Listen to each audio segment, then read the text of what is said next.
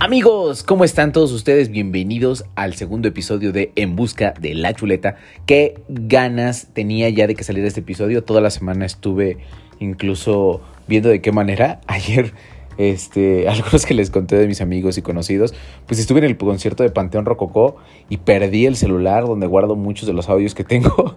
Y este, tenía mucha angustia porque este, no sabía si los había respaldado en la nube. Entonces estuve con angustia toda la noche. Ahorita que ya tengo el nuevo celular, ya vi y ahí están.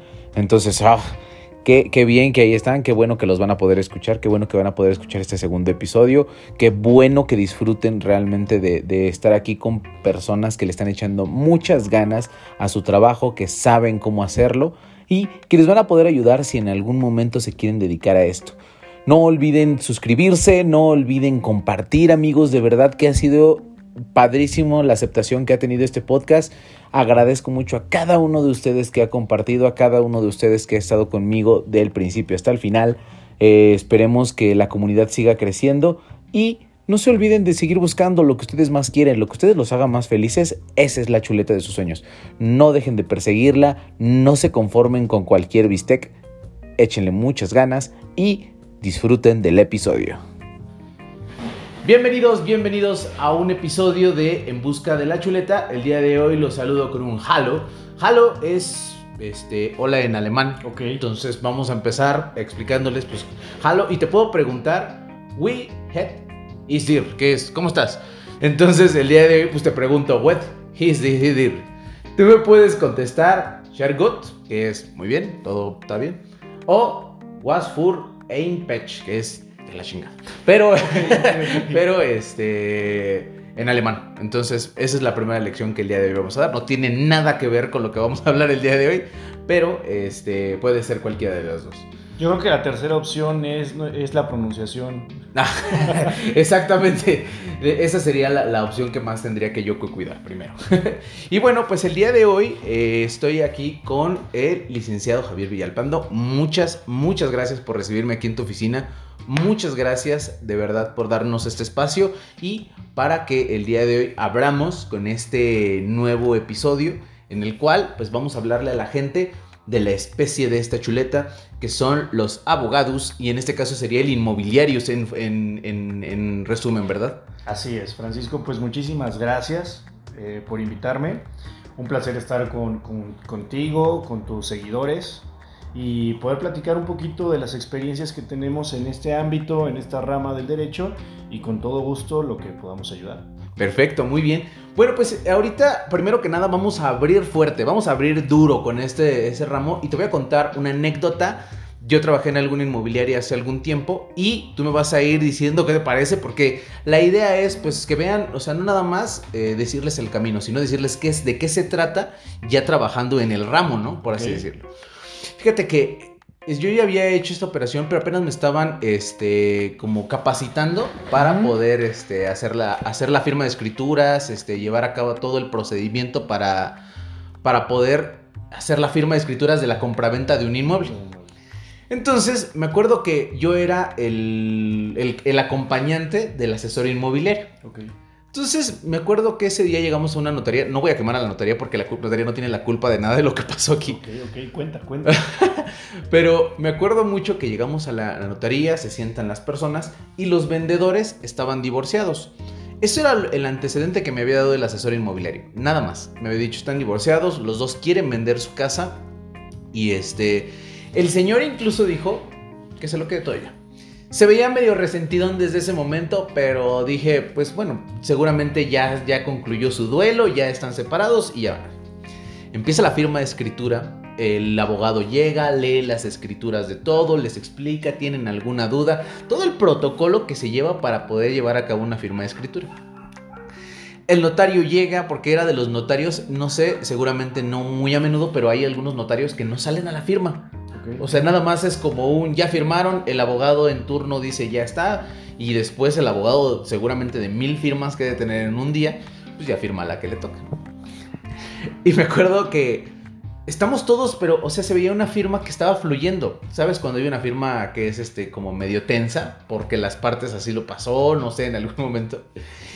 Y me acuerdo que ya les dice, ¿tienen alguna duda? Les dice ambas partes. Y las dos partes así como, no, adelante, vamos a firmar. Y pasan a la firma a la vendedora uno, que era la señora, y de repente el vendedor le pasan donde está la escritura, el folder, y se queda así, pone la pluma y dice, no voy a firmar.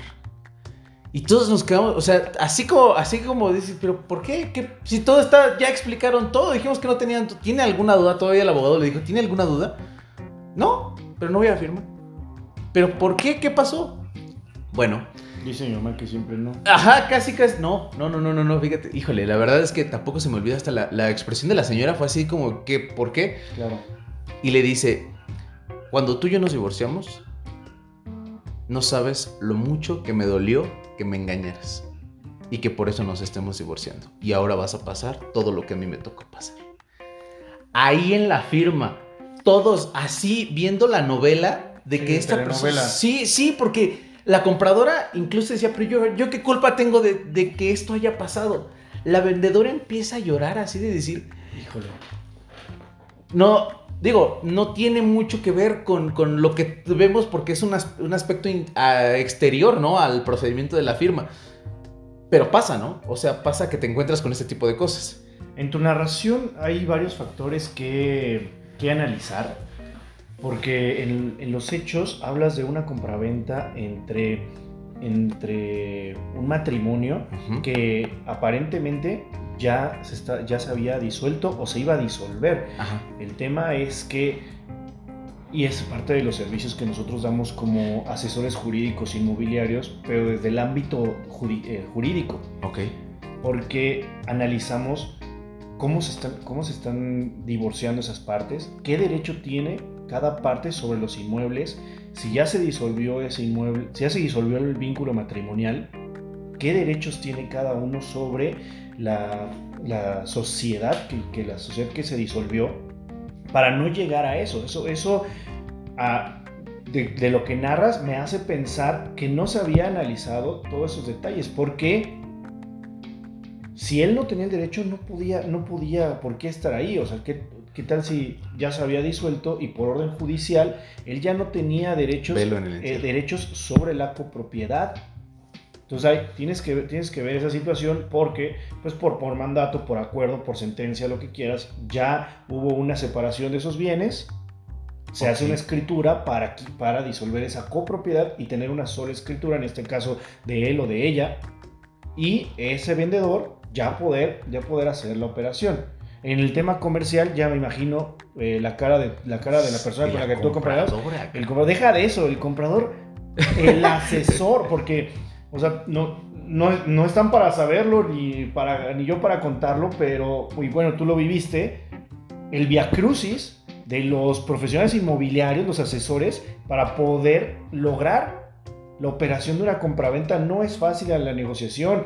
O sea, todos los días que tuvieron que estar yendo a ofrecer, todos los clientes, todas las citas que tuvieron que haber visto para poder lograrlo. Una vez que ya hay un interés, todo el tiempo es una negociación de una estira y afloja para que se pueda llevar a cabo la negociación. Y como asesor, no sé, no, no soy asesor inmobiliario, pero eh, trabajo, mu- trabajo con muchos asesores inmobiliarios que ellos me pasan la información y yo estoy viendo desde atrás cómo va pasando y yo voy guiando la, la cuestión jurídica. Pero la cuestión de negociación es un tema de, es un viacrucis, porque tienen que lidiar con- primero con su cliente, el vendedor, porque el vendedor va a querer pues, pues, el precio máximo y del otro lado pues obviamente El el, mínimo. el mínimo. Y ya llegar ahí al momento de la firma no es posible, Sí, porque pues de eso vive tu comisión. El comprador, pues bueno, ya no se llevó su casa. Y el otro ya no recibió el dinero, pero el asesor es su trabajo. No, te quedas así. Y fíjate, ahí viene creo que lo mejor de tu trabajo. ¿Por qué? Porque quizás, como dices, el antecedente dice mucho. Y ahí viene un mal consejo que quizás un asesor inmobiliario no sabe. Que le dijo cuando se estaban divorciando, ya tenían, o sea, hay tres procesos creo, y estoy yéndome a lo que yo, me tocó vivir. Quizás este, me puedas orientar más. Pero se supone que está la sentencia de divorcio y después la adjudicación de los bienes a través de, del juez, ¿no? Que Claro, te dice, a ti primero te tienes que divorciar. Ajá, exacto, Y puede ser que en ese momento lleguen a un convenio. exacto. Lleguen a un convenio y ese convenio después se tiene que ratificar y después tiene que pasar a sentencia. Bueno, tiene que, tiene que tener el carácter de una sentencia ejecutoria ese convenio después de haberse, después de haberse ratificado. es, un, es, un, es un proceso. Y es lo que nosotros hacemos acá. Nosotros, digo, la parte comercial la tenemos un poquito como una rama de, una rama de, nuestro, de, de nuestro negocio. Claro pero nuestros principales clientes son inmobiliarias o, asesores profesionales inmobiliarios que necesitan una guía de esa operación. Porque muchas veces, pues nos dicen, voy con el notario y el notario, pues, pues es un perito del derecho. Todos, tenemos esa conciencia de que si tú vas con el notario y si el notario te dice A, es A, porque es el notario. Así es. ¿Explico? Pero justo, el notario tiene la tiene la facultad pues da, para dar fe pública y lo que tú me dijiste existe. Pero todo el demás proceso, lo que platicaste en la historia, todo ese demás proceso se tuvo que haber ventilado desde antes. Y para eso es necesario que se acerque el profesional inmobiliario, que tenga en su equipo o que él conozca, conozca de esas, de, de al menos de puntos claves para poder eh, analizar esa situación y que se pueda concretar y no se atore por temas jurídicos que si hubiera habido un abogado ahí llevando esto, tal vez, tal vez simplemente era como de, pues, tú eres invitado, la que tiene que firmar es ella. Es que ahí viene el mal consejo, que es el que a este punto quiero llegar, porque el asesor le dice, Miren, ustedes tienen esta primera parte del divorcio, donde ya se, se nulifican este, esa parte. Pero para poder vender la vendedora tiene que ser dueña del inmueble, ¿no? Adjudicándose el inmueble para poder venderlo. No puedes vender algo que no es tuyo. Claro. Entonces el, asesor, por no querer llevar todo ese procedimiento que pues, relativamente es largo, les dice, ustedes van a decir que todavía no se divorcian. Ajá. Y entonces ambos firman y ya no llevan ese proceso porque ya se deshicieron del bien y ya, y ahora vemos otro, otro parámetro. Ese es el punto. No nada más ese es el punto, eh, Fran. Vemos la cuestión jurídica y el principio que tú dices, que no puedes vender algo que no es tuyo. Exacto. Claro, completamente. Pero ahora viene el tema fiscal. Ahora, ¿cómo se va a separar? ¿Cómo van a separar esos montos eh, que, van a, que van a obtener por esa compraventa? O sea, en el equipo del asesor inmobiliario, en el equipo de inmobiliaria no nada más es el abogado, sino también debe haber un contador que pueda, que pueda asesorar, asesorar esas situaciones. ¿Me explico? Claro. Porque no nada más es, ya lo tienes y ya lo tienes, ya, ya pactamos un precio y listo. O sea, en la semana, en la semana eh, hubo un cliente que llegó a, querer vender una bodega en el centro. Mejor necesitamos un, necesito un contrato de compraventa para vender una bodega. ¿Cuánto cuesta la bodega? 3 millones. ¿Y cómo te van a pagar en efectivo? No se puede. Sí, claro. No, no, pero ya está, ya quedó sí, pero no se puede. Y espérate, todavía, todavía más complejo, porque él lo iba a vender con un, con un poder de actos de dominio. Santa ¿Tenía las facultades para venderlo? Claro que sí. Sí tiene las facultades para venderlo, pero fíjate la, fíjate la enredadera, el nudo que se estaba creando por el tema de una compraventa, a pesar de que las partes ya habían acordado el precio. No todo es acordar el precio. No puedes acordar el precio. Por eso te digo que el asesor inmobiliario, pobrecito de, la persona con la que ibas, que no cerró porque tuvo que, haber, tuvo que haber cruzado todo ese día crucis para que al momento de la firma no se llevara, no se llevara a cabo. Pero bueno, es parte también de una buena praxis asesorar todo eso desde el ámbito jurídico, pero comercial, jurídico y fiscal. Y al final el señor este, lo llevaron a, un lugar apartado en otra sala y le, le, dijeron, te doy dinero. O sea, porque el señor no se iba a llevar nada. Claro. Ya nada más era como, me quieres hacer del bien. Pero ¿desde cuándo habrá estado en su cabeza el maquilar el hecho de decir, me voy a vengar? Y me voy a vengar porque ahí todos nos enteramos que ella le había puesto el cuerno a él.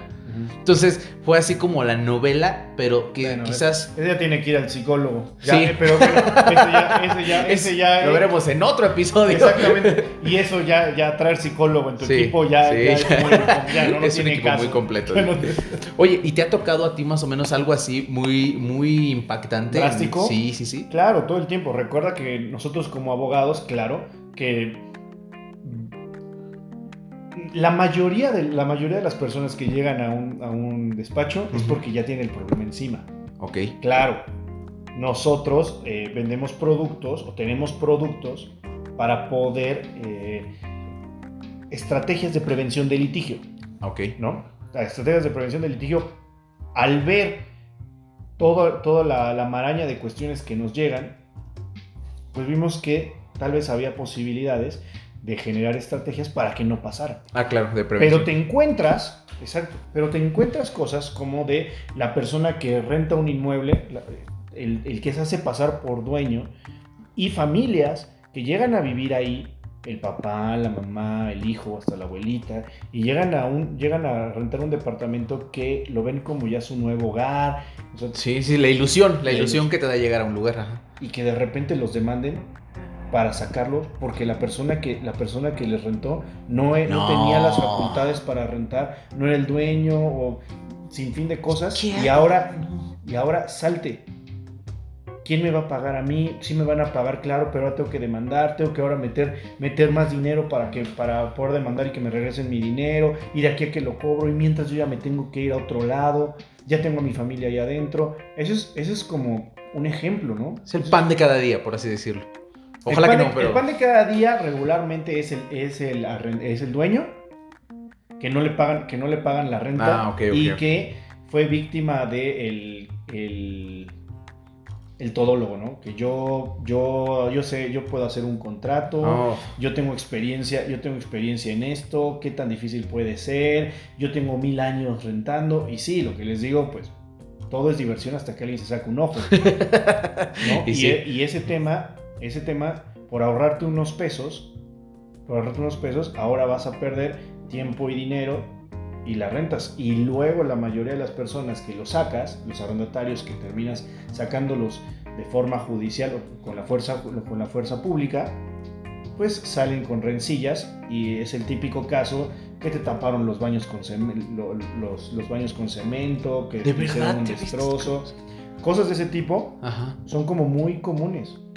La gente no se da cuenta que es muy común. Bueno, aquí como dato, el juicio que más se litiga en el Tribunal Superior de Justicia de la Ciudad de México, que pues somos una de las ciudades más grandes, imagínate la cantidad de trabajo judicial No, que no, hay de una ciudad de este tipo, Sí, claro. ¿no? Por eso a veces se tardan tanto, ¿no? No es tanto Esa es, que otro- no esa es otra hacer. cosa, el sistema. Claro, sí, Sí. pero ahí, ahí entraríamos en otro tema. El punto es, imagínate la cantidad de trabajo que hay en una de las ciudades más, más pobladas del mundo.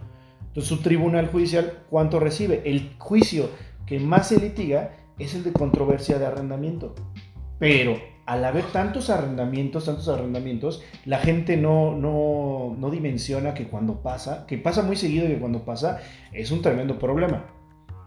Por eso, justo lo que te platicaba, estrategias, estrategias de prevención de litigio, que bueno, que ya, ya lo platicaremos en otra ocasión, Claro. donde, tú puedes, donde tú puedes evitar, evitar bajar el riesgo lo más posible a que te pase una situación, una situación de ese tipo, que es lo normal, el, el que no te paguen, el que no te paguen. Ya llamarlo normal en algo así es para que tu trabajo. No eres, no eres un bombero, por así decirlo, pero este, tampoco eres así como un anticonceptivo. O sea, Yo creo que es como, tal Medio vez un medio. poquito como el doctor, ¿no? O sea, no Ah, vas, no claro, vas al doctor. ¿Quién va al doctor a- por prevención? es bien, sí, sí, te entiendo. Yo te no. entiendo. Yo Sí, no, Hasta que te sacas el ojo. dice. Ya hasta, que te duele, ya hasta que te duele algo vas al doctor, Ajá, ¿no? exactamente. Ay, Pasa- señor, traigo el hueso de lado. dice. Pasa lo mismo, pasa lo mismo aquí. Ajá, sí, claro, claro. Y, y- y regularmente tú tienes la visión de que vas al abogado cuando pasó algo. ¿no? Sí, sí, sí. Oiga, señor abogado, ya me taparon el baño con, con cemento. Dice. Este, este canijo no se quiere salir o, o- o situaciones así. Pues bueno, lo importante es que conozcas que pues hay profesionales eh, en, en cuestiones inmobiliarias, en cuestión inmobiliaria, pero en, en la disciplina jurídica, que te puede ayudar a eso. Y que va a salir muchísimo más, va a salir muchísimo más barato. Oye, y todo esto a veces los ponen los abogados como el malo, ¿no? Porque ven a la víctima como a la persona que le acaban sacando todas sus cosas de, de- de donde según vivía, que es un lugar rentado, y dices, qué mala onda, ¿cómo puede ser que alguien se dedique a eso? Pero oye, si no me pagaste, ¿por qué te voy a dejar seguir, vivi- dejar, eh, seguir viviendo en un lugar que me costó a mí tenerlo? Y que además de todo, no pagaste. O sea, sí, ahí, ahí entraremos en cuestiones filosóficas de qué es justo y qué es legal. Sí, sí, sí, exacto. Pero lo ven como el malo. ¿no? Y no debería de ser. O sea, hay que normalizar que a veces las normas se tienen que cumplir, sean buenas o se vean mal o bien, ¿no? Como en todas, como en... Somos humanos. Y como en todo ámbito, hay de todo. Claro. Ok. Y, ese es, y ese es el tema. Y como es una cuestión, es una cuestión social el derecho. una cuestión social, es una cuestión en la que existen procesos, en la que existen tiempos, pues muchas veces los tiempos no se dan como quisiera la gente. Y aparenta que el abogado no está haciendo sus cosas. Ok. Entonces, ese es ahora. Ya entrará el abogado que no está haciendo y el que sí lo está haciendo, pero pues, ah, claro. tardando. Como en todo. Como en todo. Finalmente tienes que ver, finalmente tienes que ver resultados. Y no es como la medicina que, pues, si el corazón falló, pues falló y, y ya, ¿no? Y en el derecho es el que falla, o sea, el que decide, Ok. es el juez. Ah, claro, sí, sí, sí, sí, sí. Y va, de- y va, a ser de, de- va a ser de acuerdo a los elementos probatorios que pudiste ofrecer en el juicio. Ok. Y esos elementos probatorios, pues los tienes que conseguir. Ok. Los tienes que conseguir. Entonces, tal vez tú tengas la razón, pero no hubo manera de poder comprobar tan fácil que tenías que tú tenías que tú tenías la razón. Entonces, como ves, se abre una gama de posibilidades en un juicio. ¿No? Por eso tienes que generar una estrategia para cerrar los caminos por si llega a pasar que de alguna forma esté, blo- esté bloqueado Ok. acércate, acércate a un, a un profesional, eh, un abogado profesional en el ámbito inmobiliario. ¿Por qué? Porque ahí te va esta cuestión del, del- del- del tema inmobiliario, pues es mucho negocio. Sí, business, mucho negocio, business, es mucho business. business. mucho business, mucho business, mucho business. Y por estar recibiendo comisiones, rentas, todo eso, se vuelven laxos los procesos o engorrosos. Tienes que tener un profesional con experiencia para que pueda tener, para que pueda conocer esa línea delgada entre lo estricto de la práctica jurídica, pero lo ágil de la cuestión comercial. Ok, un mixto, es un híbrido, por así decirlo. Tienes que tener, tienes que tener, tienes que tener suficiente, suficiente experiencia y conocimiento para que puedas estar por ahí, para que se puedan cerrar las operaciones de forma segura, pero que se cierren, Ok. ¿no? Por ejemplo, el caso que tú, que tú, que tú comentaste, pues ahí faltó la situación, la situación tal Previsoria, ¿no? jurídica, exactamente, por ponderar a la cuestión, a la cuestión comercial. Y eso hablamos de rentas. Pues, pues podemos hablar de ventas, de ventas, de ventas fraudulentas, de que te, tú compraste tu casa pensando que, pensando que ya eras dueño con escrituras y todo, pero ¿qué crees? Había un juicio sobre ese inmueble. Uf. Claro, eh, la eh, para que llegue a pasar eso es que hubo trampas en varias cosas, pero pasa, son fraudes. Entonces las compraventas también, no nada más es como voy con el asesor y voy con el notario y listo, porque el notario tiene la obligación de que lo que tú me, lo que tú me estás presentando es lo que yo estoy viendo y lo que voy a decir que me presentaste. El notario no tiene que investigar sobre esa situación. O sea, si tú me estás presentando tu identificación, Ujú. Aquí dice que tú me estás presentando tu identificación. No tengo por qué ir a que lo investiguen si es real o no real la. la Ok, entiendo, entiendo. Sí, sí, sí. No hay una Mucha- validación tal. Ajá, y mucha gente piensa de que pero lo llevé al notario y ¿qué, ¿Qué no vio el notario? No, el notario solo dice, a mí me pusieron esto y sí venía esto aquí. Ok, bueno, ya vimos más o menos de qué, qué- de qué, a qué sabe la chuleta trabajando ya de este lado. Ahora, vámonos en un viaje en el tiempo, en el cual ahora te voy a decir, como niño en algún momento, yo siento que los padres de, algo, de hace algún tiempo te exigen que seas bueno en todo. O sea, matemáticas, ciencias naturales, en toda esa parte. Pero tú, el niño Javier, ¿cómo era para poder llegar a desempeñarse a este punto? Porque estamos hablando de que quizás no todos somos buenos en todas las materias. Y no está mal. Y muchas de las veces los padres nos dicen, es que sabes qué, tú tienes que sacar 10 en todo. ¿Cómo le haces? ¿Quién sabe? Y hay, cierta teoría que tenemos aquí en la, te- en, la, en la búsqueda de la chuleta, que decíamos, es que muchas de las veces los niños más inteligentes este, no llegan a saber qué hacer. Como son buenos en todo y se les exigió ser bueno en todo, hay veces que no, no eran tan este, específicos en algo. Tú, como niño, ¿te acuerdas más o menos qué, qué características o qué cualidades tenías que quizás hoy día digas, es que yo era bien asertivo en matemáticas, o yo era bien bueno en historia, o algunas materias que nos digas, ¿sabes qué? A mí hoy día quizás eso sí en la primaria sí lo vi y sí me sirvió. Bueno, te voy a ser muy honesto. Yo nunca fui bueno en ninguna materia. No manches, neta. Yo nunca fui bueno en ninguna, en ninguna, en ninguna materia. Y mi obligación, como mi obligación, como niño, me acuerdo perfecto que mi papá me decía, tu única obligación es la escuela. Ok. Yo soy fanático del béisbol. Fanático. Ni de videojuegos, ni de juguetes, ni nada. Siempre mi fanatismo fue el béisbol y mi máximo era ir a jugar. eh, yo jugué en Liga Maya. Ir a jugar a Liga Maya mis partidos de sábado y domingo y entrenar mi día que me tocaba. Los días que me tocaran. Eso era para mí el todo. Esa era mi máxima motivación y por lo cual yo seguía haciendo lo que tuviera que hacer. Lo que tuviera que hacer. Y mis papás siempre me dijeron, o sea, claro, la típica, ¿no? Sé lo que tú quieras, pero sé el mejor. Ah, claro. Sí, Esa sí, es la sí. típica.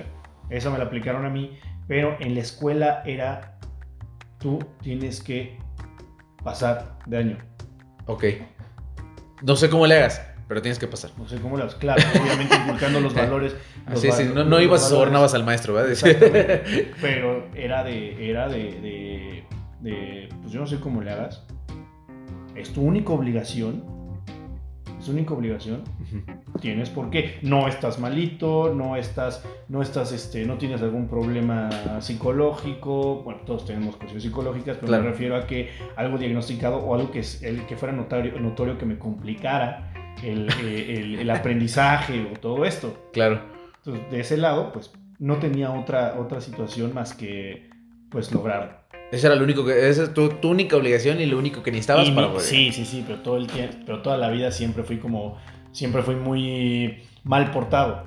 Claro. Siempre fue muy mal portado, siempre que me sacaban del salón por platicar. eh, ¿Eras bullying? eh, no, no, yo No. creo que yo fui bulleado. Yo, yo, yo hacía todo lo posible, yo hacía todo lo posible para estar bien Ajá. con los bullies.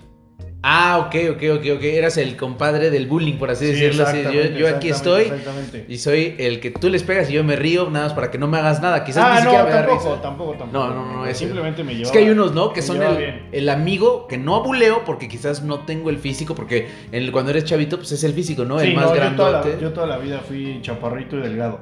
Ok. Toda la vida fui chaparrito y delgado, entonces, pero dicen que no hay chaparrito tonto. Ah, claro, claro, claro, sí, no, No, no, se hace. tonto, entonces había que ser hábil, había que ser hábil para esquivar, la- para esquivar las balas. Cuando ya te tocaba, porque pues estás dentro de los bullies, pues había veces que te tocaba entrarle a los, entrarle a los fregadazos, pues había que entrarle porque pues peor era el que no, peor era el que no se, no se metía al que. Sí, sí, sí, ¿no? sí, Entonces sí. de ahí, de alguna forma, pues salías con golpes, pero te ganabas. te ganabas- el respeto, por lo menos el te respeto. ganabas el respeto al menos. Pero no, pues yo para hacer. Y siempre me molestó la gente. O sea, siempre me ha molestado la gente que tiene la. Tiene la o sea, no hay honra en ganarle a alguien que sabes que, que- que le vas a ganar. Sí, porque está más alguien chico, ¿no? indefenso. ¿no? Es el Entonces- clásico ponte con alguien de tu tamaño, ¿no? Dicen por ahí. Exactamente, entonces siempre me ha caído, siempre me ha caído mal en todo aspecto, en tanto en lo físico, en lo deportivo, en lo profesional, en, en, no sé, hasta en, en lo social. O sea, ¿qué, qué, qué ganaste tú al, qué ganaste tú al humillar? Porque hay humillas, ¿no? Sí, O sea, sí, si ya sí, sí, sabes claro. que eres muy superior, pues hay humillas. Entonces ese lado no. Entonces No. la escuela para mí era sobrevivir. Ok. Siempre la escuela fue sobrevivir. O sea, en mi, en mi casa tenías que hacer esto para poder tener tu premio, que era el béisbol. Y hazle como, y hazle como puedas. Ok. Hazle como puedas. También hubo, hubo épocas, sobre todo primaria y secundaria, que teníamos, además de las, de las prácticas deportivas, también teníamos cuestiones culturales. ¿no? Ok. Sí, sí, Entonces, sí. También había que, había, tenías que tener tus, acti- tus actividades. Pero esos no me molestaban ir a, Las hago porque las tengo que hacer. pero nunca fui, nunca fui ni en la prepa, ni en la universidad, ni nada. Y a- es- lo único que sí puedo recomendarle a la gente, bueno, no, no, no, no podría decirte, haz esto. No sé, creo que no. Pero lo único que a mi experiencia hubiera cambiado en mi proceso, en mi proceso de formación, es que no eches en saco roto las posibilidades de aumentar tus calificaciones. Ah, claro, sí, sí, sí, sí, sí. A mí me pasó muchísimo, el ejemplo claro, es que pues yo pasaba las, las, las materias que se tenían que pasar. Ya con eso la hermana dice. Pero ¿qué crees? Por ejemplo, catequesis, este, música, eh, educación física, o sea, materias que claro, todas son formativas, pero que en tu cabeza es como de, ah, no, si no es geografía, eh, matemáticas, español, valen, no importa. Esas las, esas las pasaba por pasar siempre con 6 cuando son tus materias que debes de sacar con 10 porque te va a ayudar al porcentaje. Oh, esa es buena, esa es buena. A ver, a ver ¿puedes desarrollarlo un poco más? Es, es, que finalmente, finalmente el sistema educativo y lo que te va a abrir puertas son pues el papelito. Ok. Y tus calificaciones en muchos aspectos van a hablar primero por ti. Ya después te tendrás que defender tú con tu, con persona y con, con tus conocimientos. Pero de una, te van a pedir papelito. Te van a pedir papelito para entrar, para entrar a, determinada escuela, para entrar a determinado posgrado, para entrar a determinadas situaciones, necesitas tener calificaciones. Claro. Ahí, ahí viene algo, fíjate, yo no sé cómo lo ves tú, seguramente me podrás dar tu punto de vista, de las personas que, no sé si sea la fácil, hay personas que por necesidad lo entiendo, pero las personas que dicen, con una, un examen de tres, que sea en tres meses me dan curso y paso la prepa o paso la secundaria. Hay un montón el día de hoy porque la gente ya tiene como esa flojera de decir, quizás es más lo dejé. Hay personas que sí lo necesitan porque quizás pues, desde chicos tuvieron familia o tuvieron algunas cosas que hacer que quizás no le permitieron y ya más grandes dicen, pues es que no hay otra. O lo hago así o ya no lo hago. Entonces... Pero, ¿qué tal de las personas que tienen la posibilidad de hacerlo y dicen, pues la más fácil es, hago la prepa en tres meses? pero no sé, quizás ya no desarrollas tanto conocimiento como ir a la prepa los 3, 4 años que normalmente te tocan, ¿estás de acuerdo? Claro. Entonces, de esa parte, tú, tú, tú le dirías, ¿qué le podrías decir a la gente que está pensando en hacerla fácil de decir, es que pues, con tres meses la armo, aunque ese, ese men haya ido tres años? Pues al principio, yo creo, no sé tú, yo creo al principio que lo que vale la pena cuesta. Claro lo que vale la pena cuesta y no por, y no por flagelarte o no por tener castigo gratis. O sea, si tú crees que esos tres meses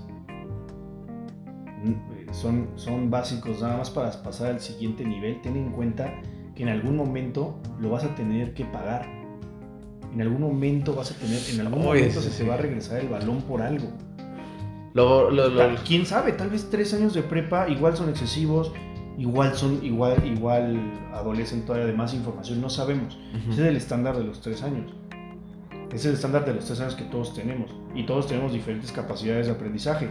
Pero finalmente, finalmente el conocimiento para lo que tú te quieras desarrollar no lo puedes frenar porque te vas a ir atrasando. Entonces, lo barato sale caro. En algún momento, yo creo que en algún momento sí te lo va, sí te lo va, la vida sí te va a hacer ver. Igual no pasa nada. Igual no pasa, nada. Sí, sí, sí. Pero en algún momento la vida te va, te va a hacer ver. Yo tengo conocidos, tengo conocidos que, que son excelentes profesionistas, exitosos en cuestión profesional, exitosos en cuestión de dinero, que en, en momentos de la prepa eran personas completamente indisciplinadas y que en su momento la escuela no era parte de lo que ellos, de lo que ellos tenían como prioridad. Claro. Pero pasó algo en el, en el cual hicieron su prepa, su prepa abierta y después encontraron el, encontraron ¿De dónde son? El camino, exactamente. Más bien tiene que ser que lo hagas porque, porque quieres, porque lo necesitas y, y adelante, no por tener el papelito nada más por tener el papelito. es el problema. Ahora, viene, viene esta parte en donde te quiero preguntar, ¿tus papás querías que querían que fueras otra cosa, o sea, que te dedicaras a algo más o dijeron, tú decides a lo que tú quieras? Porque pasa mucho, ¿no? Que está toda una familia de doctores, entonces dice, ya nació mi hijo y ¿qué va a hacer? Tiene que ser doctor, por lo mismo, ¿no? Y muchas veces es como un tienes que. No, en mi caso no, en mi caso no fue así, en mi caso fue una cierta libertad lo único que me pedían, como yo creo que la mayoría de las, la, mayoría de la, de, pues de la sociedad mexicana es tener una carrera. Como sea. como sea, pero ten una carrera. Ten una carrera. O sea, a mí mis papás desde, yo creo que desde, el, desde que entré a la secundaria nunca me presionaron por calificaciones, nunca me presionaron por si iba a la escuela, nunca me presionaron que qué estaba haciendo. Yo creo que porque veían que lo hacía. Mm, claro. Yo creo porque veían que lo hacía, pero nunca fue, nunca fue así.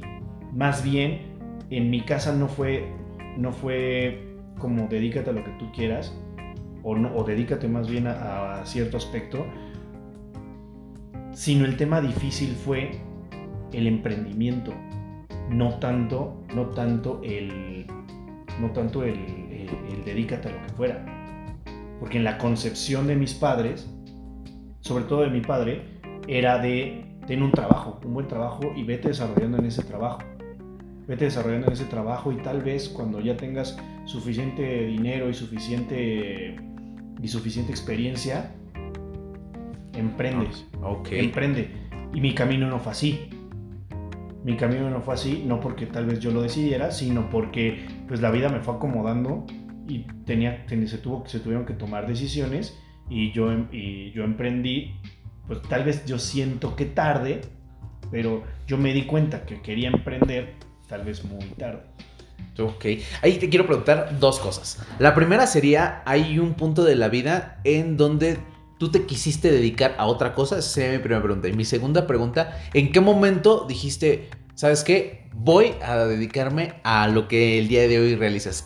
Esas dos preguntas serían súper importantes. Pues yo, a mi experiencia, a mi experiencia completamente, creo que esa parte, esa filosofía que fui inculcado de, de tú solo pasa, provocó en mí que no hubiera como tal un- una dirección. Nunca hubo, sabías hacia dónde, solamente ibas avanzando. Yo nada más iba avanzando, yo solo tenía que avanzar. No Yo sé cómo, tenía que que hacer. Sí. Yo solo tenía que avanzar. Y, y, en- y puedas, y pueda parecer como de, pues sí, lo estás logrando, estás sobreviviendo, estás avanzando, pero en realidad en la parte formativa no tanto. Porque yo veo, también conozco personas jóvenes, Ajá. jóvenes, yo no estoy, yo no estoy veterano, tan veterano, No. tengo 36 años, Ok. pero yo emprendí, yo emprendí hasta los 32, 31, 32. Fue muy, fue muy tarde para los ejemplos que yo he visto y más actualmente. Sí, sí, sí, sí. Hay jóvenes, pero. Exacto. Entonces, si yo, si yo hubiera tenido, si yo hubiera sabido que esto era lo que quería desde antes, lo que estoy sufriendo, lo que, lo que estoy ganando ahorita, lo pude haber ganado a los 30 años. ¿No? Tal vez, Claro. tal vez. Sí, sí, sí, sí. Son teorías, son teorías, pero lo que lo, mi teoría es que al yo no tener un rumbo, al yo no tener un rumbo específico de qué era mi pasión, qué era lo que a mí en realidad me gustaba, y no hablamos de derechos, sino hablamos de cómo conseguir las cosas. Claro. No hablamos de ser abogado, ser ingeniero, vender, vender, este, vender casas, vender este, paletas, vender lo que quieras, lo que quieras, sino cómo, cuál es la pasión, cómo, cuál es la pasión, qué, qué es lo que te llena, qué es lo que te genera, que te genera que al, que al final del día digas, estoy bien feliz con lo que hago, Claro. ¿no? Ok. Podrás ser el camino que quieras, pero justo en mi proceso, como yo nada más iba avanzando, iba avanzando, iba avanzando, y iba haciendo las cosas que, me- que yo tenía que hacer, que yo tenía que hacer, pues ¿cuál era mi pasión? Tal vez la pasión era sobrevivir, pero bueno, el tema, el tema es que, el tema es que, que, pues yo entro, entro a la carrera que yo quería, entro donde yo quería, de mi generación fui de los primeros que consiguió como un trabajo, como un trabajo en una empresa, en una empresa estable y formal, porque como abogado siempre es, siempre es el pasante de- del abogado de quién sabe dónde. y- Pasante, pasante, el pasante. sí, Exacto, sí, sí, no, yo no. O sea, yo sí entré a un corporativo, a un corporativo en el área legal, como, como practicante legal, o sea, una cuestión como más, como más formada. Yo vengo de la UNAM. Tal vez, tal vez en otras universidades, pues eso era como más común. Puede ser. Pero entre mis compañeros, yo no tenía, yo, mis papás no son abogados. Ah. Y como tampoco nunca me preguntaron cómo, porque a mí me veían como muy independiente, tampoco me aconsejaban, ah, ve a pedir trabajo a tal o ve a tal, sino yo nada más iba viendo, yo nada más iba viendo. Y te fuiste abriendo camino. Pues sí, camino y no, porque entro al corporativo y ya entras, entras, en un, entras ahí en, en la parte de ganar dinero. Uy, ya estás sí está- ganando dinero. Ya estabas ganando. Yo ya estaba ganando dinero y todavía ni me titulaba. Me tardé en titularme justo, porque yo en la empresa iba avanzando y no me estaban pidiendo el título. No me estaban pidiendo el título y yo seguía, yo seguía avanzando. De, sí, practicante, ahora pasante, luego ayudante, no sé qué. Pero iba teniendo mis prestaciones legales. Uy, y, ajá, exacto. Iba teniendo prestaciones legales. Es una tentación bien grande el dinero, ¿no? Pues es que justo es qué es lo que, qué es lo que quieres y cómo lo quieres, cómo lo quieres Por eso es la ganar. chuleta, dice. cómo lo quieres ganar. ok. Entonces, me, yo, yo ya me di cuenta que yo me daban carro en la empresa, estando en la universidad. Estando en la universidad, y te digo, yo soy de la UNAM. O sea, ok. la, la realidad de cada persona. Claro. Yo estaba, en la yo estaba en la UNAM con mi carro de la empresa. con mi carro a la empresa, que me pagaba gasolina la empresa, que me daba, que me daba todas las prestaciones, los vales, los vales de despensa. Cuando tienes 19, 20 años, mames, o sea, eres millonario simplemente por los vales de despensa. Todos tus compas, ¿cómo te veían, oye? Cuando veían que tú avanzabas de manera diferente, porque quizás se había quedado, ¿no? Hay, había algunos que seguían. No lo creían, no lo creían, no, lo creían. Te lo da tu papá seguramente, ¿no? Ahí- No, no, no, no, no, porque se, o sea, sabían que trabajaba, Ajá. sabían que trabajaba, o sea, tam- nunca fui, nunca fui el más rico ni fui el más pobre de la escuela, o sea, era, era completamente normal, Ok. era completamente normal, nada más que sí, claro, el carro era un carro utilitario, un carro blanco, un Clio blanco, o sea, no era como de, Carro es carro, digo. Sí, eh, claro, no, no, y esa edad- Carro es carro. ¿y esa edad? Y en metro, de, de metro a carro hay mucha diferencia. Sí, sí, sí, a esa edad 19 era como sí. de, ah, tremendo trabajo que Sí, tremendo sí, trabajo sí. que tiene, y no lo creían, Oye, porque yo méteme, ¿no? nunca fui, yo nunca fui, tampoco fui el ñoño por lo que te estoy diciendo. Sí, sí, claro. Yo nunca fui el ñoño, pero yo siempre, siempre, siempre, siempre, eh, pues, pues paso, la, paso las materias, estudio lo que tengo que estudiar.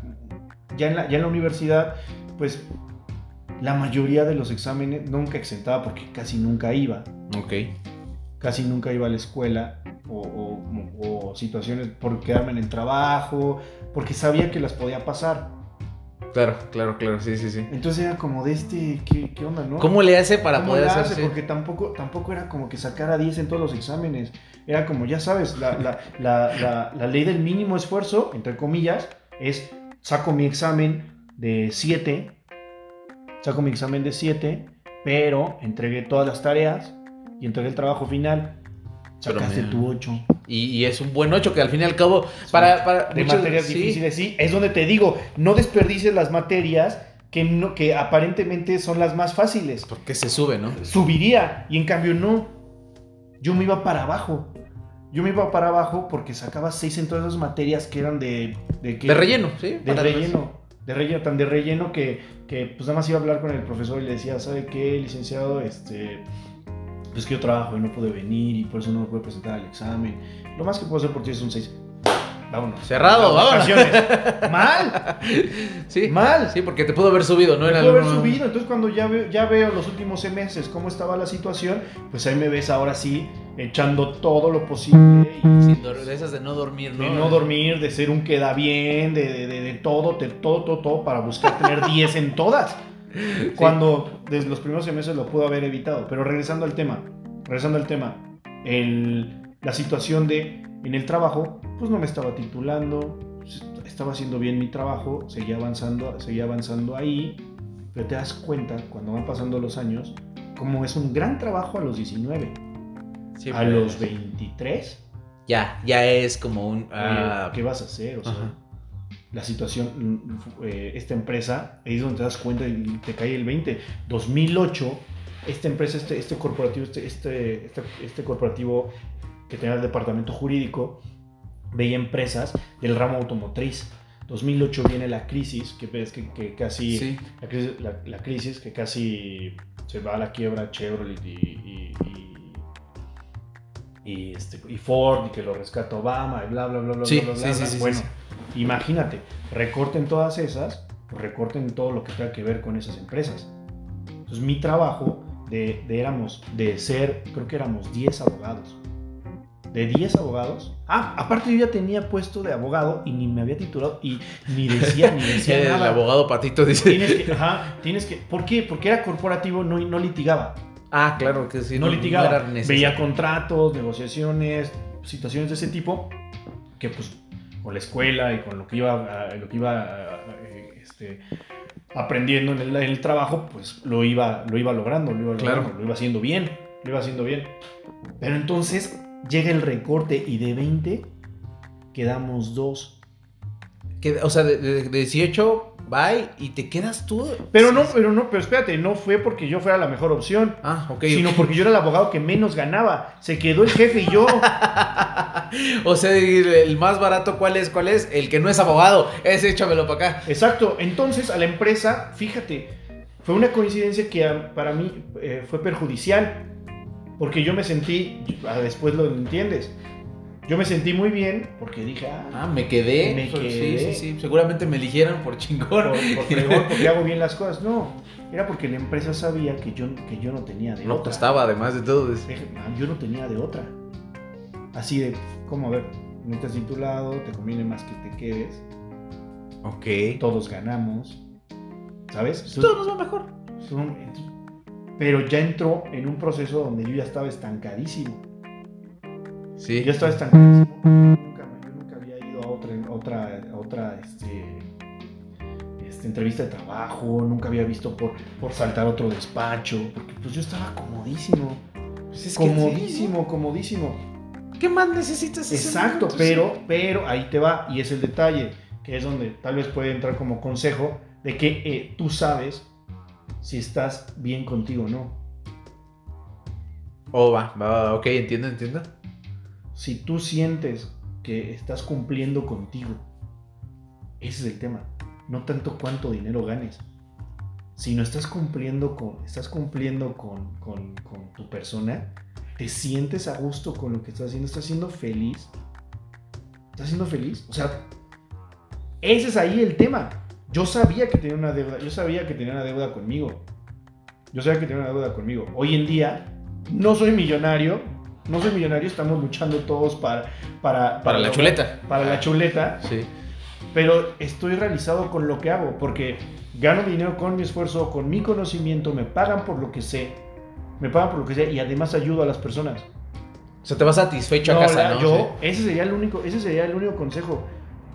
Como profesionista, como lo que quieras, te tienes que ir, te tienes que ir innovando y aprendiendo com- completamente porque si no te quedas. Pero eso, es- eso lo vives, no es como que, no es como que algo que no, se, no sepas cuando ya estás, ya Dentro estás, ya estás dentro de. O sea, tiene que ser. Aparte, aparte si ya estás dentro de eso, te gusta y viene como automático.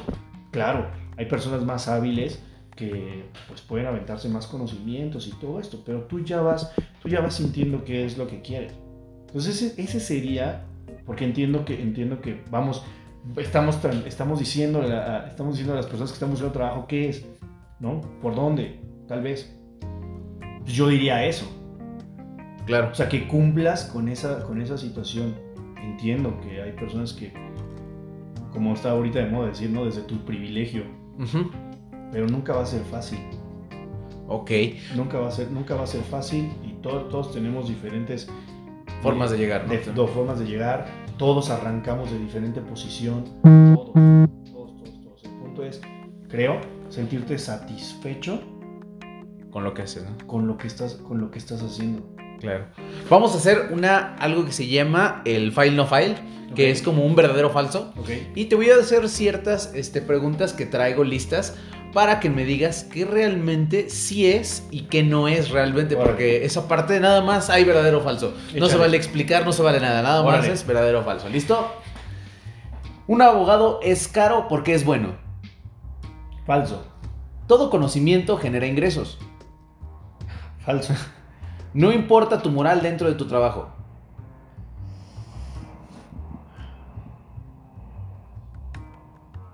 Verdadero. Verdadero. Dijiste Sí. lo profesional, nunca Ajá. hablamos de cuestiones morales. Nada. Sí, claro. Si no se movería tanto dinero en este país. Y sí, un abogado inmobiliario también hace la venta de las casas. Sí, verdadero. Existe competencia desleal en, el- en este trabajo. Verdadero. Hay quien puede copiar su trabajo. Verdadero. ¿Es fácil hacer una estafa en su trabajo? Verdadero. Todos los procesos de este trabajo son muy largos. Falso. Puedes invertir tiempo, dinero y esfuerzo y aún así no tener ganancia. Verdadero. Cualquier emprendimiento. Sí, es- es- Este es, este es como una pregunta universal que creo que en todos lados pasa, ¿no? Este, ¿Sueles tener clientes que te dicen cómo hacer tu trabajo? Verdadero. Yo creo que todos Sí, sí, decimos eso, ¿no? ¿Hay veces que las mismas leyes perjudican el proceso de tu trabajo? No, falso. ¿Te han tratado de sobornar para favorecer a alguna de las personas dentro de una operación? Falso. ¿Eres la misma persona en el trabajo que en tu vida? Falso. Si, en el, si el mundo iniciara otra vez y desde cero ¿el abogado inmobiliario sería indispensable para volver a crear una sociedad? Falso. La última, ¿podrías trabajar de manera independiente a una empresa? Verdadero. Perfecto, muy bien. Bueno, esas las conjeturas las vamos a ir sacando porque pues todavía falta algunas cosas más. Ahora, ya vimos más o menos qué es el verdadero o falso, pero ahora te voy a poner, ya incluso vimos esta parte de que si volviera, volviera a iniciar. Pero ahora te voy a poner en un contexto un poco ficticio. Ok.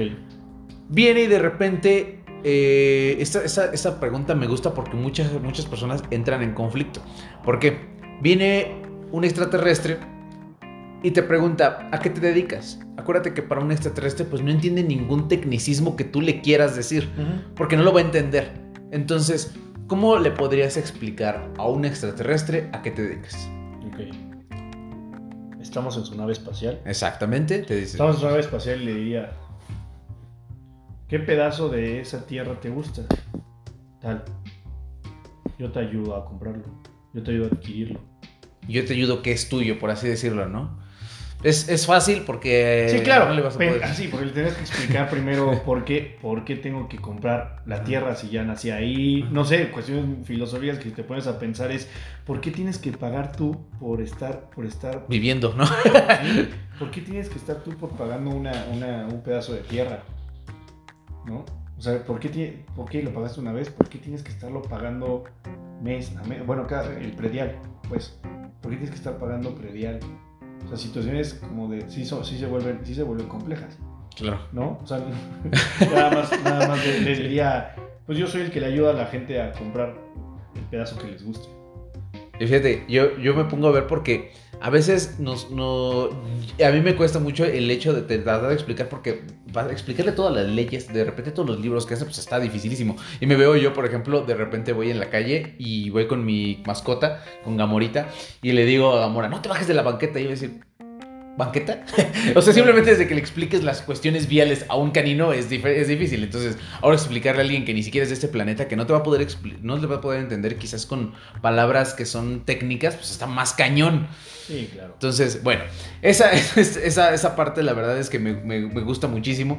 Pero ahora vamos a hablar del Día Internacional del Abogado, que es el 12 de julio. El 12 de julio Aquí. aquí en México, ¿no? Porque esta, esta parte es por, según lo que, lo que vi, es porque en la Universidad Nacional Autónoma de México, que es donde estudiaste, este, mm, impartida por Fray Bartolomé Frías, no sé nada de esto, antecedieron al director que hoy es la máxima casa de estudios en el país, o sea, la, fundaron la, la parte de los abogados aquí en México y, y así salió. Esta, este día te, te- te llegan muchos, como muchas felicitaciones, mucho de esto, o es como un día no tan reconocido. No, es un día muy reconocido, pero tiene que ver con que, híjole, no sé, no sé cuál sea la carrera, la carrera con más matrícula en México, pero seguramente derecho. Sí. Seguramente, seguramente derecho. Entonces, pues eso hace que sea más popular ese día. Claro. Y pues acuérdate, con nuestros papás, nuestros papás era como de, cuando hablaban de el licenciado, era como de el- la persona, ¿no? Entonces como que, pues tenías que ser licenciado, ¿no? De- o sea, teni- sí, o sea, como niño, pues tú escuchabas que, que tus papás le hablaban a una persona como el licenciado. Entonces creo que tiene que ver con más con una cuestión cultural de que él, el licenciado. No eres el abogado, es el, el licenciado. Y todo el mundo quería ser el licenciado. Ahora somos demasiados licenciados y tal vez por eso se vuelve, tal vez por eso se vuelve tan, tan, tan común. Y la verdad, la verdad es que eh, pues es una profesión muy padre porque sí le ayudas a la gente. Entonces, al menos yo sí siento genuino cuando viene de, cuando viene de mis clientes el felicitarme por, por, por mi día. Así lo tomo. Sí, definitivamente. Oye, dentro de esto, por ejemplo, yo, yo te digo que me dediqué a eso, pero no tiene mucho que ver porque es- eres un especialista de esto. Eres un, eh, eh, te has dedicado por mucho tiempo a esto y tienes muchísima experiencia. Pero quiero checar esto porque yo cuando estuve trabajando de ahí me llegaron un millón regalos de gente que acabó comprando su casa y me utilizaba porque yo era el asesor financiero, además de todo. Yo ni siquiera era el vendedor, yo era el asesor financiero y les ayudaba a qué banco, tener su Infonavit, ¿viste? Y todo eso, ¿no? Entonces, me llegaban de repente, me llegaron con playeras, me llegaron con una botella, así una patona de tequila gigantesca que decía, yo ni tomo, pero te la acepto pues porque me estás dando, ¿no? Me llegaron con vinos, un montón de cosas que me regalaron. En tu ámbito te ha pasado así que la gente a veces te da algo Ah, no, extra claro. Hoy juega Pumas América Ajá. y ayer me invitaron al, ayer me invitaron al estadio. Nada más por el hecho de decir, tú me ayudaste, vale. Sí, claro. Pues como cada, cada, cada situación y cada caso pues es de diferentes magnitudes, ¿no? Entonces hay de todo. ¿Cuál ha sido el regalo más extraño que te han dado? Así que digas, no manches, neta. Mm, eh, mm, No, creo que la mayoría, ya sabes, la mayoría son los, la mayoría son los arcones. Ah, Sí. claro, sí, para Navidad que, y todo ajá, eso, que sí, sí. saben que a mí me gusta mucho el béisbol. Oh, Entonces, situaciones como de, como de, de gorras. No, nunca ha habido algo como de. Muy extraño. Sí, algo extraño, pues, pues no, no nunca. Oye, bueno, ya nada más de esta parte. Yo tengo la última anécdota porque esta, es, esta, es- esta está padre porque me acuerdo mucho que pues, en el procedimiento de- del inmueble me tocó mucho lo de los avalúos. ¿Ok? Entonces, me acuerdo mucho que en la oficina en la que estábamos en la consultoría éramos varios asesores. Entonces me acuerdo que en algún momento llega mi jefe y me dice, oye, que la avalúo. Y, y yo me acuerdo que lo tenía para varios días después, ¿no? Pero en este, en tú sabes cómo es la carga de trabajo que de repente te desconectas tu cabeza y dices, tienes tantos casos que de repente cuando te dicen de uno, te desconectas. La cuestión es que me habla mi jefe y me dice, oye, necesitamos el, el avalúo, pero ya, te- ya van a estar ahí y es a las 10. Entro en una, no capto mi cabeza y dije, pero no, mi avalúo lo tengo hasta tres días. Él, él dice, el arquitecto va a estar ahí. Y salgo como loco a buscar. Y después llega mi compañero y le dice, y le dice, ya me voy. Dice, ¿a dónde vas? Le dice, ah, pues al avalúo que hay a las 10. Entonces mi jefe me dice, ay, perdón, es que no era el tuyo, era el otro, pero yo ya había entrado en un, en un este... No, estrés sí, sí, sí, total. porque además de todo no sabes, y dices, voy a ir a buscar el, el avalúo. Y estaba buscando entre todas mis operaciones, ¿cuál avalúo? ¿Cuál avalúo? ¿Cuál avalúo? Y, al final nos acabamos riendo, pero yo decía, Sí, de esa risa que te dices así. Sí, muy- me sacaste un susto. Ajá. Igual de esto, hay, hay un. Tuve un cliente. Seguramente te han tocado clientes raros. Clientes así como que tienen ciertos padecimientos. Y a mí me tocó uno que tenía un síndrome en el cual le daban como ataques pequeños. Y de repente estabas así, estaba yo hablando contigo. Y de repente. así. Y. y, y- y- No, Yo- nunca- ajá, sí. Qué difícil ha haber sido para ti. No, no, no, no, no sabes, porque además de todo tú le dabas la asesoría. E imagínate que estamos aquí platicando y de repente el señor no se podía sentar porque se caía de la silla. O sea, en el momento del ataque se dio y vas para abajo. Entonces el señor, toda la asesoría la tomó parado. Ok. Y me acuerdo mucho que yo estaba, estaba asesorándole, pero cada vez que hacía el se acababa sacudiendo así muy lentamente. Así, de repente su piernita así como para decir, no, no pasa nada, es, es muy normal. Y ella lo veía normal. La cuestión es que me acuerdo que el día de la firma de escritura llegamos a la notaría y la notaría tenía una un elevador de esos chiquitos. Ok. Que nada más caben dos personas, o sea, casi Y casi. tú con él. Y me tocó subir con él. Sí, pero además de todo, o sea, yo creo que se ha de ofender si te haces así, ¿no? O sea, que decir, ay, güey, pues es- o sea, estoy mal, pero de repente el verlo así, "Ah, no, no, no, no". yo decía, güey, eh, no te preocupes, el señor es una lindísima persona, te lo juro, así, increíble. No he tenido mejor cliente que el señor. No lo voy a quemar jamás en la vida, pero me tocó de este tipo de clientes muy raros.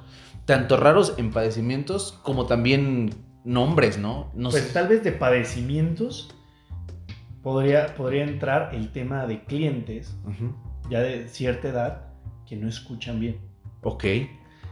Entonces, pues que viene, viene, pues él, él es el dueño del, él es el dueño del inmueble, él sabe que son sus cosas. Ahora hazle entender al señor, número uno, que confíe en ti. Número dos, que escuche, porque el que confía regularmente, regularmente lo trae su hijo, ¿no? Ok, ok, ok. Entonces confía más en el Hijo. que en ti, ¿no? Por así decirlo. No, pero, o sea, pero finalmente el hijo lo trajo para que me conociera y te había que explicarle porque es mi papá quiere que mi papá quiere que le digan cómo va a ser la situación. Entonces tienes que decirle al señor y cada, cada- cada- entonces pues, eso, eso, eso puede ser como, como lo complejo o ahorita que ahorita que me hiciste reír con lo del con lo del pasito tenemos, tenemos una clienta tenemos una clienta que es muy histriónica su operación, ella, ella tiene que recuperar, ella tiene que recuperar un inmueble que le dejaron, pero que los, los, este, los hijos del primer matrimonio, ella es, del, es la esposa del segundo, es la segunda, el segundo matrimonio. Los hijos del primer matrimonio le quitan el inmueble, le quitan el inmueble y pues ahora ella lo quiere recuperar. Cuando vino a contarnos los hechos, a contarme los hechos de, de la operación, bueno, de lo que había pasado, de lo que había pasado, pues se paró, se paró, del, se paró de la silla Ok. y empezó como que empezó como que a manotear, a actuarlo, decía, y, y ella, y, ella, y ella imitaba las voces de la- imitaba las voces de las otras personas en la sí, y yo, yo como de Segundo acto. casi, casi, casi, casi, casi, casi, ¿no? Entonces, sí, pues clientes, clientes de clientes de, de todo, todo tipo, sí puede ser.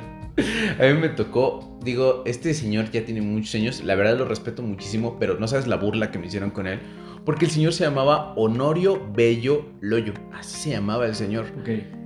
Entonces era que a cada rato, o sea, cada vez que venía la, la revisión de las firmas de operaciones, yo decía, ya que no lo digan, porque, porque además de todo decían, operaciones de Francisco Rosas, y de repente, Honorio Bello, no, no, no, no, no, me tocó muchas veces. Los Que- albures a todo. Sí, sí, sí, eh, feísimo, porque además de todo se dan entre compadrazgos que de los mismos amigos, pero es muy raro, ¿no? Te has tocado seguramente con nombres que dices, ¿de verdad te llamas así? ¿Alguna vez has tocado? No, fíjate que, fíjate que de ese lado, de ese lado no, y sí tenemos varios nombres, porque imagi- no, la mayoría de los, la mayoría de, las operaciones que tienen muchos nombres son, son arrendamientos. Siete personas, siete personas se involucran en, un- en la renta de un, de un departamento o una casa regularmente, pero no, ahorita no me viene, viene Así, a la algún mente nombre. que fuera, que fuera, que fuera difícil o que me Ah. provocara una risa. Qué bueno, porque no me hubiera, no me hubiera aguantado. Y, y, y es, y, es, y es donde, y es donde ahorita tu pregunta que decías que sea la misma persona en, en- en lo profesional que, que en lo particular, que en lo particular, tal vez se vale decir. Y no, o sea, yo de, de alguna forma sí les digo cuando salgo de, de tu casa, Gracias. me voy a disfrazar, me voy a disfrazar de abogado porque, pues, o sea, yo creo que, yo creo que espera la persona que viene a verme espera completa seriedad en una operación donde está transmitiendo o adquiriendo un patrimonio, Sí, claro, claro. ¿no? O, o buscar o buscar la recuperación de un patrimonio. Por ejemplo, esta señora muy muy muy, muy, este muy histriónica, pero finalmente estaba pidiendo estaba pidiendo que le ayudáramos para recuperar algo que era de su patri y, y es, y es un patrimonio. Por eso tengo, por eso no ¿No puedo ser- sentiste que te ganaba no la risa ser- en ningún no la momento? No, claro, completamente, pero, pero, pero, Te- pero vas a- intentas- Deme un segundo, voy al baño. Intentas irte, intentas irte a otro lado, intentas irte a otro lado, ¿no? O por ejemplo, lo del traje y lo del peinado y la vestimenta, digo, nos, nos, nos vemos diario, nos vemos diario paseando a nuestros perros. Sí, claro, claro. Yo creo que tú me ves y no pensarías que, no pensarías que Señor me... abogado. ¿De este, este de dónde, Este de- dónde es abogado? Dice. Exactamente, imagínate, llega todo chamagoso Sí. con siete perros de este señor. Ah, ¿Licenciado? ¿Licenciado es usted? Sí. Sí, sí, yo creo que yo creo que la mayoría de las personas que me ven en el parque en la mañana han de pensar que soy este Un hippie, dices sí, o, sí. o pa- o un paseador de un. Además vas con tu manada. Tu manada es increíble, de verdad Sí, que... entonces por eso no puede ser no puedo ser la no puedo ser la misma la misma persona. Ay, saludos para todos los amigos de Perry Postal, los amamos. Saludos a Este, todos. Pues bueno, Javier, de verdad que de entrada, muchas, muchas gracias por tu tiempo. Sé que eres una persona súper ocupada, sé que eres una persona... Yo te veo y te admiro como una persona muy exitosa, la verdad, más allá de todo lo que vemos eh, o que podemos decir del parque, te veo y digo, de verdad que es una persona admirable y por eso me tuve el atrevimiento de acercarme a invitarte a este espacio y de decirte que eres un ejemplo en muchos aspectos, de verdad.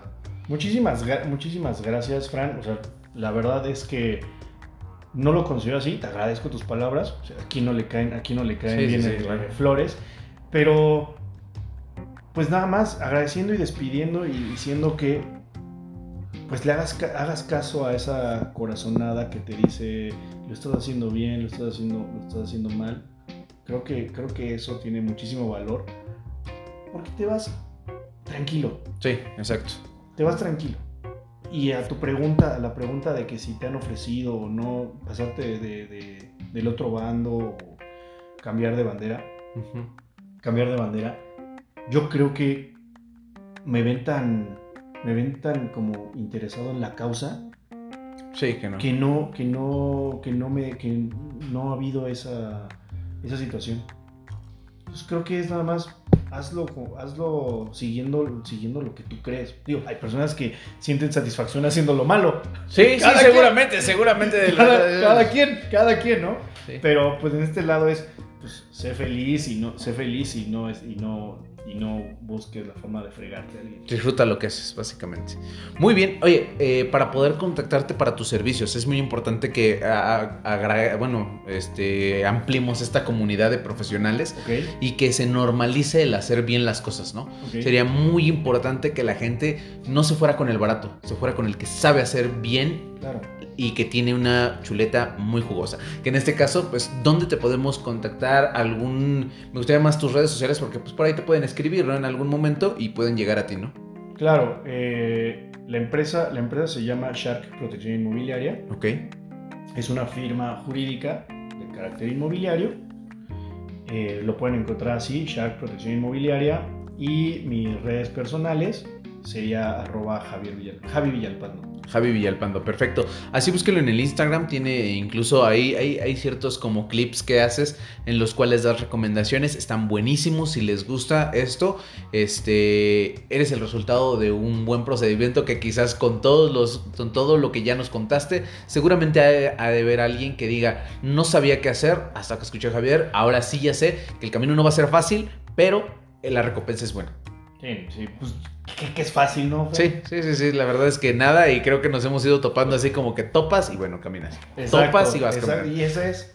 Así es como llega uno. Muchas gracias. Javier, miles, miles de gracias. Este, muchas gracias. Espero que toda tu gente en algún momento que quizás no conocía esta parte de ti también se dé el chance de escucharlo y, y que compartan, que compartan que yo estaba diciendo ahorita, no sé mucho cómo hacer para oír a, a que todos lo oigan y que todos sepan cómo es esto, pero muchas, muchas, muchas gracias. Esperamos este, que, que a la gente le sirva, que todo esto que nos diste lo sepan utilizar. Perfecto, ojalá que sí, ojalá que así sea. Bien, pues en la como en cualquier cosa hay que saber cuál es la chuleta más jugosa. Que tengan muy buen día. Adiós chuletones.